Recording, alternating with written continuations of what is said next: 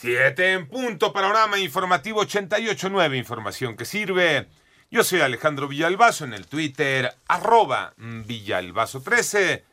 Es martes 3 de mayo, Iñaki Manero. Vámonos con la información. Fue concedida una nueva suspensión por parte del juzgado primero de distrito en Mérida, Yucatán, para frenar provisionalmente cualquier obra o actividad en el tramo 5 del tren Maya que va de Cancún a Tulum. Se trata de la segunda suspensión que ha logrado obtener la asociación Defendiendo el Derecho a un Medio Ambiente Sano, cuya demanda argumenta que la construcción del tramo 5 no respeta el cumplimiento del debido proceso.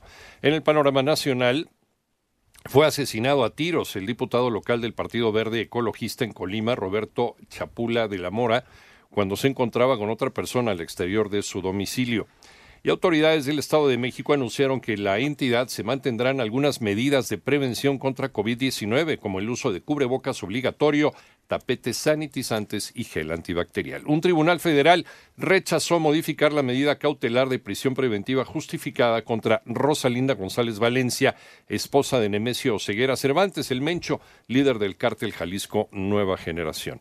Y será el próximo 6 de junio a las 10 de la mañana cuando se reanude la audiencia por el colapso de la línea 12 y es la cuarta vez que se posterga. Manolo Hernández.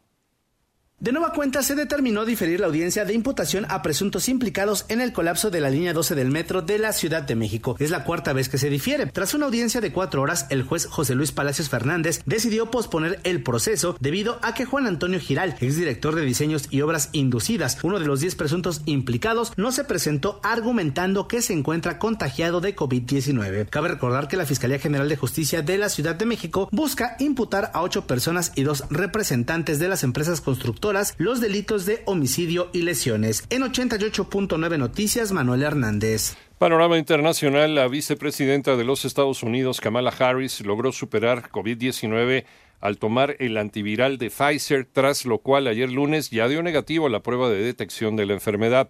En Ucrania fue retrasada la segunda evacuación de civiles de la ciudad de Mariupol donde continúan las acciones de las Fuerzas Armadas rusas. Y la Suprema Corte de los Estados Unidos votaría a favor de anular el derecho al aborto en ese país, esto de acuerdo con un borrador inicial obtenido vía filtración por un medio de comunicación de los Estados Unidos.